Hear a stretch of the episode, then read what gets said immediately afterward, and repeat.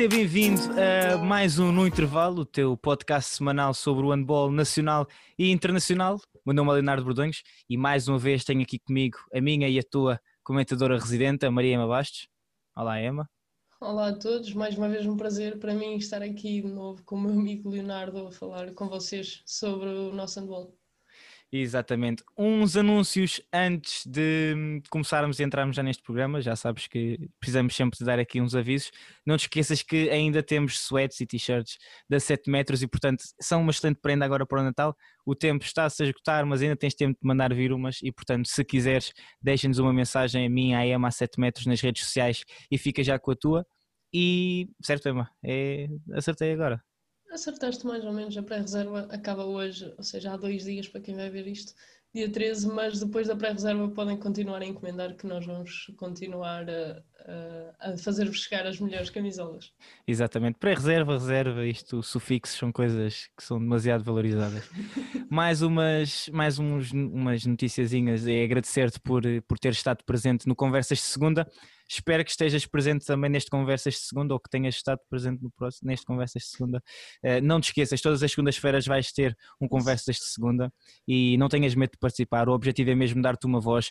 Uh, semana passada tivemos assim, a malta teve um pouco de vergonha, mas esperemos que esta semana seja um bocadinho melhor. Mas não tenhas medo de participar, o importante é mesmo dar-te uma voz e, portanto, participa neste, nos nossos Conversas de Segunda todas as segundas-feiras ali entre as nove e um quarto e as nove e meia, certo?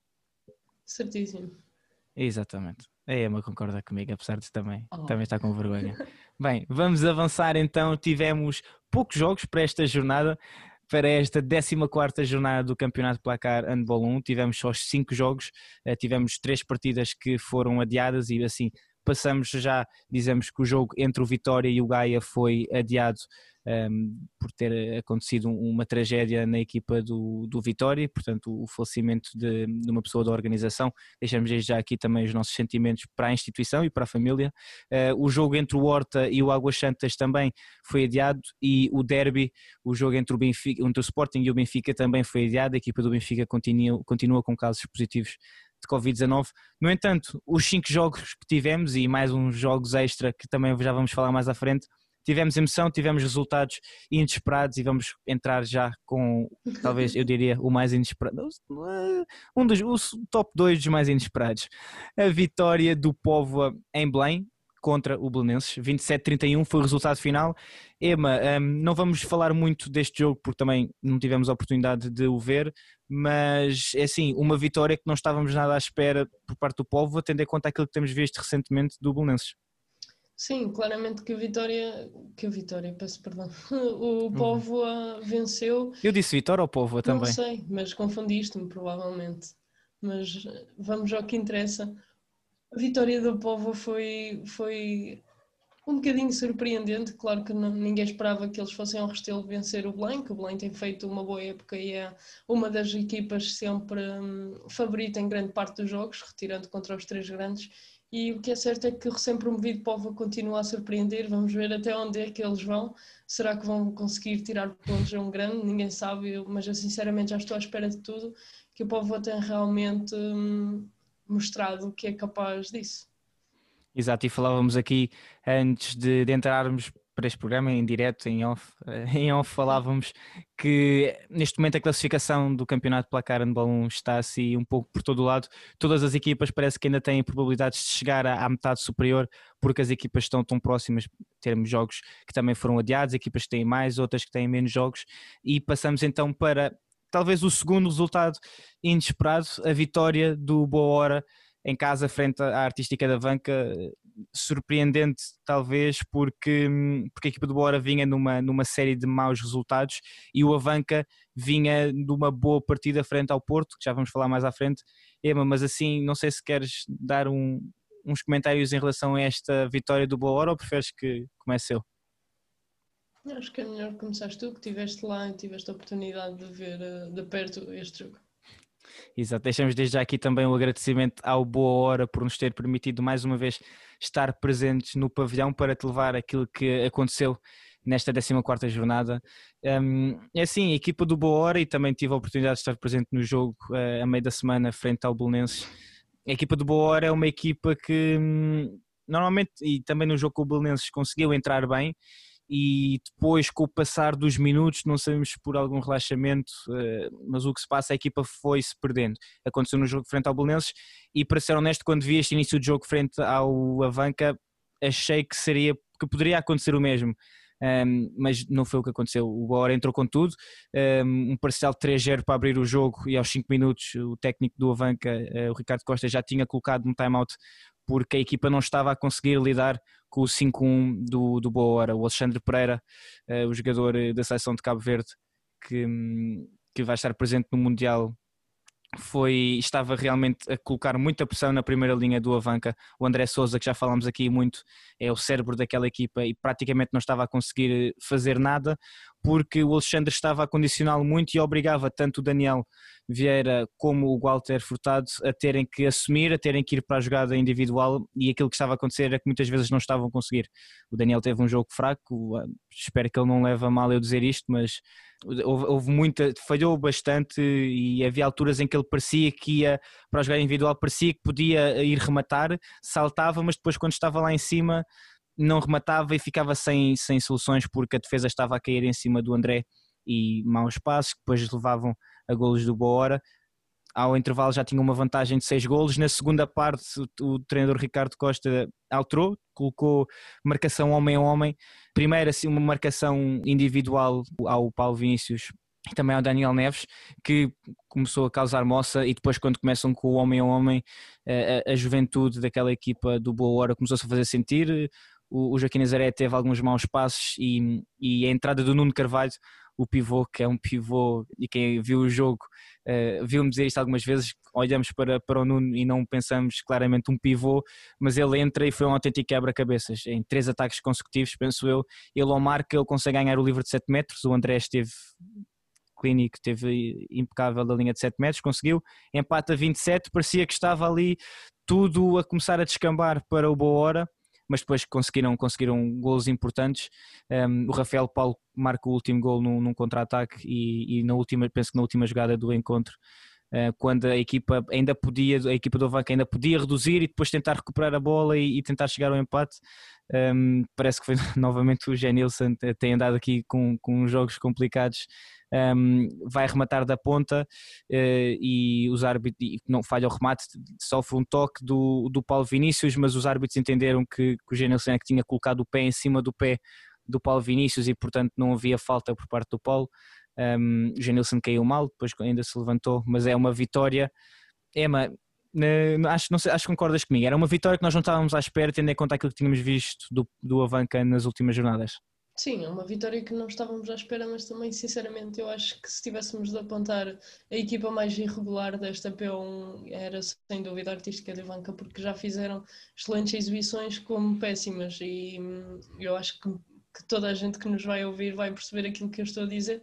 Vimos, por exemplo, eu lembro-me do, do jogo em casa frente ao Vitória, que a Artística entrou muito mal e o Vitória conseguiu logo uma vantagem de 7 ou 8 bolas ainda na primeira parte, que foi um jogo péssimo, e depois mesmo com o Horta em casa também fizeram um jogo mau, mas depois vimos em, em jogo antecipado da 18ª jornada o Avanca a receber o Porto e a, a, vencer durante 50 minutos o campeão nacional e uma equipa de Champions e um jogo que foi muito bem jogado e eu sinceramente tinha saudades de ver um jogo assim no campeonato português, considero mesmo que, que se praticou muito bom handball dos dois lados, claro que o Porto não esteve no seu melhor nível, mas não esteve mal. Eu acho que, que não foi de todo um jogo mau do Porto e por isso é que a Artística foi conseguindo. Eu acho que a Artística se superou muito bem nesse jogo contra o Porto, mas depois que é certo é que vai a Lisboa num jogo que é do seu campeonato que tem a obrigação de ganhar e acaba por perder os pontos para a boa hora. Exato, e no final um, o técnico Ricardo Costa disse-nos, e se ainda não viste, passa pelo nosso Instagram ou então vai ao nosso site no rescaldo do jogo eh, entre as duas partidas. No final encontras lá as declarações dos dois treinadores. O Ricardo Costa disse que a equipa não foi tanto ofensivamente, apesar de eu discordar um pouco, acho que a equipa ofensivamente esteve mal. Um, também não tinha assim tantas opções no banco para colocar na primeira linha e isso sentiu-se. Uh, teve que optar pelo André, pelo Walter e pelo Daniel praticamente o jogo todo. O Rafael, lateral direito, ainda entrou alguns minutos, mas depois acabou por sair. Um, mas defensivamente a equipa nunca se conseguiu impor e, e isto foi algo que eu reparei, e acho que se eu reparei, a equipa do Boa Hora também conseguia reparar com muito mais facilidade, porque tem, tem o tempo todo de preparação. Um, víamos constantemente o, o Boa Hora a fazer a mesma coisa, a mesma jogada, no ataque era constantemente a mesma jogada. E, e Emma, tu ainda viste o jogo, que eu vi lá o teu comentário quando, quando estivemos a fazer o, é, os comentários à emissão um, do jogo, era sempre a mesma coisa, era um, um, um cruzamento entre o central e o lateral, o pivô colocava-se entre o segundo e o terceiro e depois desfazia para o lado contrário e depois normalmente ou o Paulo ou o Daniel iam um para um com o segundo defensor e tinham o espaço todo que queriam para conseguir desequilibrar e, e foi isso que aconteceu. Defensivamente o Avanca nunca conseguiu parar a equipa do Boa Hora, apesar de ainda ter se aproximado, acaba por perder 29-27. No entanto, e tu adiantaste, falamos também do jogo entre o Avanca e o Porto, adiantado, foi antecipado, digamos assim, da, da 18ª jornada. Ema, tu estiveste presente, o Avanca esteve muito perto, e eu até diria que foi a equipa que esteve mais perto até agora no campeonato de, de roubar pontos ao Porto. Aquilo foi até ao fim, o Porto teve colocar tudo dentro de campo para conseguir bater o Avanca. Sim, claramente para o Porto foi o jogo mais difícil do campeonato e acho que toda a gente concorda nisso. O único jogo assim mais ou menos parecido foi em casa do Vitória, no jogo que tu também tiveste a oportunidade de estar presente, mas aí o Vitória aguentou uns 40 minutos talvez, e aqui em Avanca a Artística aguentou praticamente o jogo todo e o Porto viu-se muito viu a vida muito, muito complicada e eu sinceramente cada vez mais estava a acreditar que o Porto ia, ia perder pontos e arrepender-se entre aspas ter antecipado este jogo, porque o que é certo é que em quatro dias fazer três jogos não é fácil para ninguém, mas o Porto assim preferiu e já adiantaram alguns jogos devido ao, ao adiamento de jogos da Champions para tentarem aliviar um bocadinho o calendário daqui para a frente. Felizmente para o Porto correu bem, mas o que é certo é que a Artística fez um bom jogo e aproveito já que tu falaste do, do, Daniel no jogo com o Boa Hora e ele realmente aí não esteve bem, mas eu, tal como escrevi no rescaldo no jogo com o Porto, o Daniel Vieira surpreendeu-me já no último jogo em casa, frente ao Povo, ele também tinha estado muito bem e eu acho que é um lateral que ainda é muito jovem e é normal esses erros que ele tem, principalmente ofensivamente. Ele é um jogador que não, não pensa muito, hesita muito, Exato. digamos assim. Ele hesita e depois acaba por fazer essas falhas técnicas, esses maus passos, ficar sem soluções por se precipitar, pela, que é uma coisa natural por ser tão jovem. Mas ele no jogo contra o Porto, isso praticamente nem se notou, notou-se um bocadinho, vá, também não vou exagerar, mas notou-se a evolução dele nesse sentido. E defensivamente ele esteve muito bem a parar o Fábio Magalhães, lembro-me perfeitamente que o Fábio estava com imensas dificuldades 1 para 1 com o Daniel, ao contrário do que aconteceu no Boa Hora, que tanto Daniel Neves como Paulo Vinícius tiveram alguma facilidade. Portanto, é um bocadinho normal num, num jogador tão jovem haver estas oscilações, mas. Eh, Achas que o Avanca sentiu cansaço? Não sei, eu não. É porque, é porque a equipe, o treinador, o Ricardo Costa, no final disse que achava que não se devia ao cansaço, mas é assim, e foi tal como disseste, quem vê esta equipa do Avanca frente ao Porto e quem vê frente ao Boa Hora não pareciam os mesmos jogadores. Eu não sei, não, não sei se é cansaço ou se é um bocadinho também fator psicológico, porque tal como o Ricardo Costa disse nas declarações, uh, foi um bocadinho uma vitória moral naquele jogo contra o Porto e eles chegaram ali ao, ao pavilhão Fernando Tavares com muita confiança. Tenho a certeza que nenhum deles estava a ponderar uh, ter um jogo complicado, muito menos perder. E se calhar esse entraram mal, depois viram-se muito atrás do resultado, começaram a desacreditar e as precipitações e as contínuas dificuldades ofensivas refletiram-se um bocadinho na defesa. Eu acho que o, que o treinador de Ricardo Costa diz que, que o mal foi a defesa, porque a defesa é o ponto forte desta equipa de Avanca. O ataque mas... depende muito do André Souza, mas se esta equipa defende bem, normalmente quando chegam ao, ao ataque estão mais confiantes. E quando a defesa não está bem, depois o psicológico acaba por não funcionar assim tão bem quando tens o cérebro da equipa, digamos assim, eliminado, que foi isso que aconteceu com o André Souza, uh, acaba por, uh, por haver as, as tais precipitações e os erros e, e, é uma bola de neve. Pois, e que foi o que não aconteceu no jogo frente ao Porto, em que vimos um Avanca que é muito, muito competente um, e realmente foi como tu disseste. Não sei se queres acrescentar uma, uma coisa que eu quero acrescentar e quem conhece a Emma sabe que ela é mega fã do Luís Silva um, e, e o Luís. Peraí, peraí, peraí. De quem? Só assim, eu nunca fiz isto. mas sim, do Luís. O Luís, o Luís esteve muito bem no jogo contra o Porto, acho que não podemos deixar de, de destacar. O Luís manteve a equipa em, em, no jogo durante muito, muito tempo e, e tem aquela última defesa uh, já no último minuto que permite ao Avanca ir e ter o último ataque, bola para empatar. Depois no final o Galter tenta meter a bola no pivô, não consegue, há uma falta e, e terminou o jogo. Mas o Luís esteve muito bem. Não sei se queres acrescentar mais alguma coisa em relação a esta vitória suada do Porto. Uh, o Luís esteve realmente muito bem, tu já disseste isso, mas eu, eu posso repetir. Uh, realmente o Luís acaba por ser. Um, já, nós já normalmente no handball já dizemos que o guarda-redes é quase metade de uma equipa quando está bem e quando está muito bem pode representar até 80% do desempenho de uma equipa.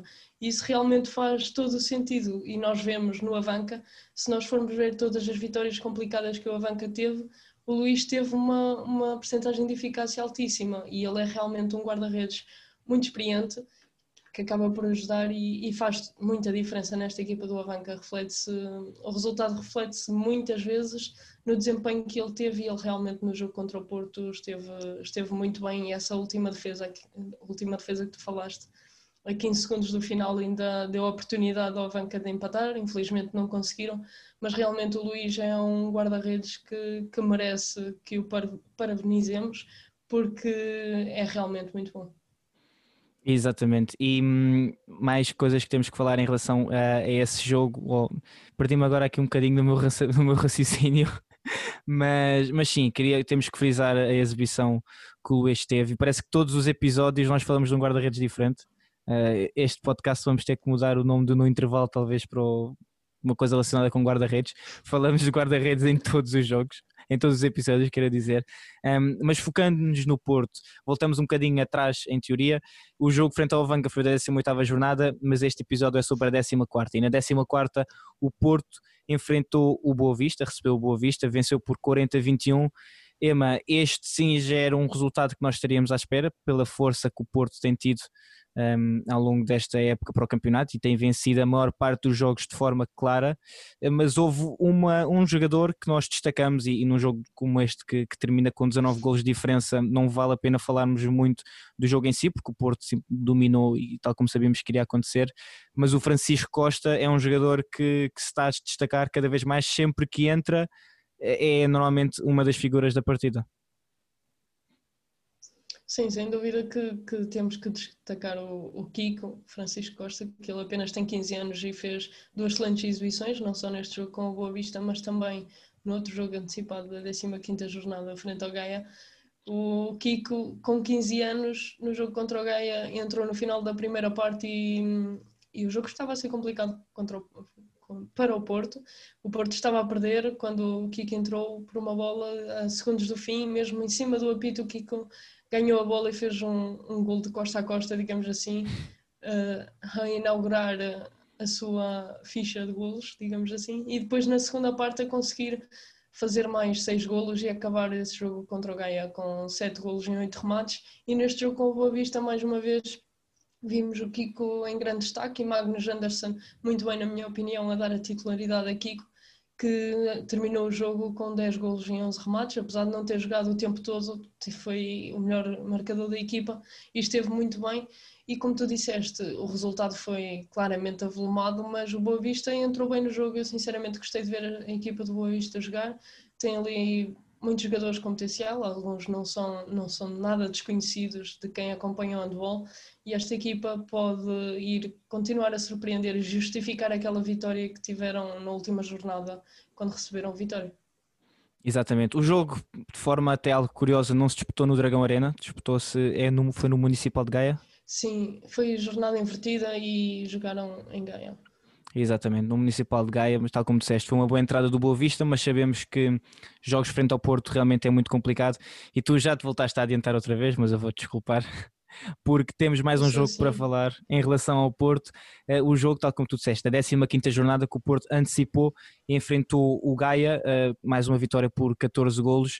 Ema, um, já tocaste um bocadinho na questão do Porto, se quer agora passamos para o outro lado da barricada, o Gaia que está a passar por um campeonato complicado, um, porque realmente tem uma equipa muito jovem. Nós comentávamos aqui antes de, em off, antes de começarmos, que hum, o Gaia tem uma média de idades de 21 anos. Numa equipa a jogar a primeira divisão é francamente baixo, não dizemos isto como sendo algo mau, mas realmente é normal que depois a equipa não consiga muitas vezes manter o mesmo nível ou não consiga gerir os tempos de jogo.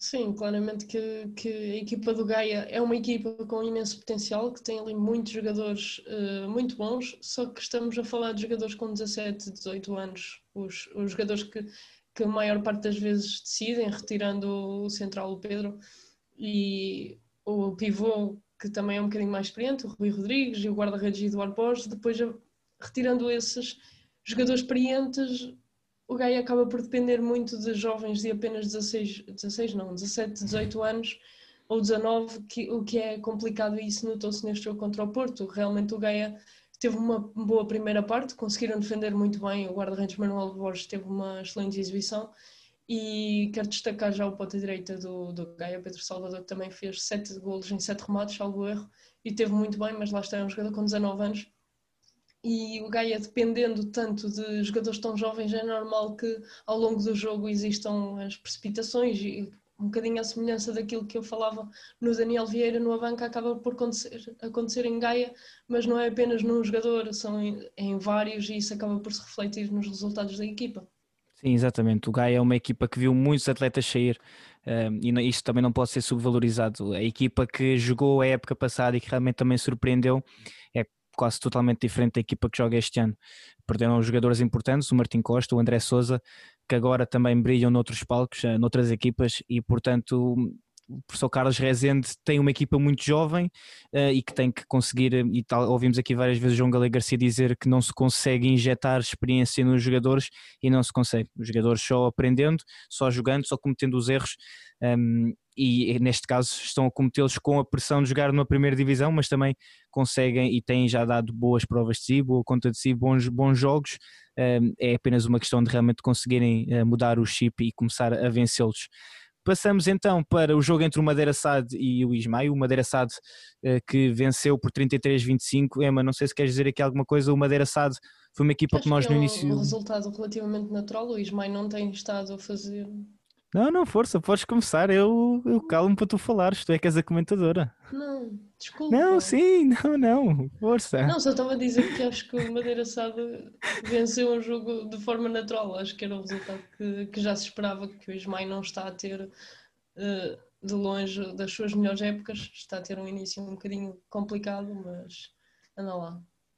Não, não, eu, é, quem conhece a Emma sabe que a Emma é muito apaixonada pelo handball e, portanto, quando ela começa a falar assim, eu, eu calmo que é para ela tirar, sair e tudo o que vai na alma. Bem, mas então, vamos. Uh, sim, é, concordo com o que tu disseste. Uh, o jogo entre o, entre o Madeira Sade e o Ismael era um resultado que nós, que nós já esperávamos. O Ismael tem tido algumas dificuldades e o Madeira Sade é uma equipa que tem aquela primeira linha, aquele conjunto de jogadores experientes que nós já conhecemos há vários anos. Seguimos então para o último jogo. Eu aqui passo a palavra para ti, podes falar à vontade, uh, sem medo que, que ele se interrompa. Uh, o jogo entre a São Joanense e o ABC. O ABC vence 31-21, 10 golos de diferença. E é uma, uma São Joanense que nós temos visto em casa que tem ainda conseguido importunar algumas equipas. Neste caso, o ABC conseguiu passar eh, de forma mais ou menos tranquila. Sim, o ABC claramente a ser favorito neste jogo, tal como eu escrevi mas a São Joanense não entrou propriamente mal no jogo e hum, entrou mais ou menos. Defensivamente não estão a acertar muito bem e o treinador Nuno Silva desde cedo mostrou que queria ganhar o jogo e pediu logo um time-out nos minutos iniciais, aos 7 minutos e hum, tentou ajustar um bocadinho a defesa e a equipa reagiu depois de ter sofrido um parcial 3-0 no início do jogo e conseguiu o empate a 6 bolas mas depois eu tenho de destacar aqui o, o Rui Batista e o Arsenashvili porque eles fizeram, foram meia equipa do ABC ou mais do que isso, porque realmente Rui Batista é que terminou o jogo com 11 golos em 12 remates e ainda com 5 assistências, um jogador extremamente jovem que apareceu este ano no ABC com um papel tão importante e conseguiu claramente ser, na minha opinião, o homem de jogo, esteve realmente muito bem, mas a São Joanense apresentou uma defesa mais recuada do que estamos habituados e não teve a exibição dos guarda-redes que costuma ter, teve algumas dificuldades defensivamente e depois ofensivamente estava muito dependente de Lourenço Santos, que apesar de ter tido momentos muito bons, também teve momentos menos bons, assim como o Vinícius Carvalho, mais conhecido por Panda, também foi um dos melhores marcadores com seis golos, mas acaba por falhar muitos remates e depois isso reflete-se e o AVC conseguiu naturalmente escalando no resultado com uma excelente exibição, mais uma vez, do Rui Batista e Arsenashvili. Exatamente. E a forma como o campeonato está neste momento é que está muito perto ali naquela zona intermédia. Um, o Porto em primeiro lugar só com vitórias e, e nós já falámos aqui um bocadinho, não vamos fazer já previsões para o futuro, mas realmente o Porto, pelo que temos visto, parece que tem neste momento o caminho mais fácil, e parece não, e tem o caminho mais fácil para chegar ao título. Sporting e Benfica seguem com 37 e 34 pontos e depois vemos a equipa do Belenenses com 30, o Águas Santas com 29, Madeira Sato com 27, o ABC com 27, o Avanca com 25, o Póvoa com 22 e o Vitória com 22. Portanto, depois temos aqui equipas muito perto, um campeonato que nessa zona intermédia está muito tudo, equipas que têm uma vitória faz toda a diferença, realmente porque também temos equipas com mais jogos e equipas com menos jogos. Emma, não sei se queres deixar já a tua mensagem da praxe e pedir às pessoas para nos acompanharem, seguirem o Conversas de Segunda todas as segundas-feiras no Instagram, comprarem as nossas camisolas como prenda, que são uma excelente prenda. Pronto, já, já disseste tudo, já deste a minha mensagem. não, mas. Pronto. Opa, tu, tu, tu interrompeste-me antes, agora interrompeu. Mas pronto, quero agradecer a toda a gente que nos tem apoiado e seguido e claro, não percam o próximo Conversas de Segunda e estejam atentos que esta página tem muita surpresa para vocês até ao Natal. Ora, exatamente, vamos ter ainda muita surpresa e, portanto, se calhar fazemos aqui, vai deixando, vai, vai nos enviando comentários ou nas redes sociais diz-nos o que é que achas que ainda vem aí e nós depois pode ser que digamos, digamos estás certo ou não estás.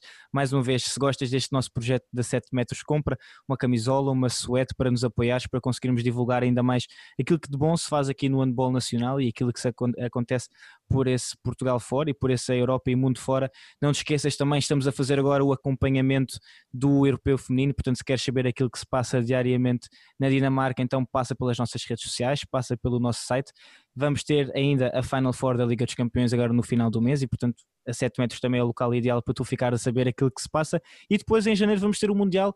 Ainda faltam algumas semanas, mas não te preocupes que também vamos trazer tudo aquilo que se passa no Mundial, seja no nosso Instagram, no nosso Twitter, no nosso Facebook, no TikTok. É, podes escolher à vontade. Aqui no YouTube, não deixamos a nossa, a nossa mensagem. Sininho, subscreve se quiseres uh, ficar, se quiseres saber aquilo que se passa, uh, subscreve e toca no sininho para saberes e estares sempre atento quando sai um episódio novo. O meu nome é Leonardo Bordonhos, este foi mais um episódio do No Intervalo com a Maria Mabaste e até ao próximo episódio.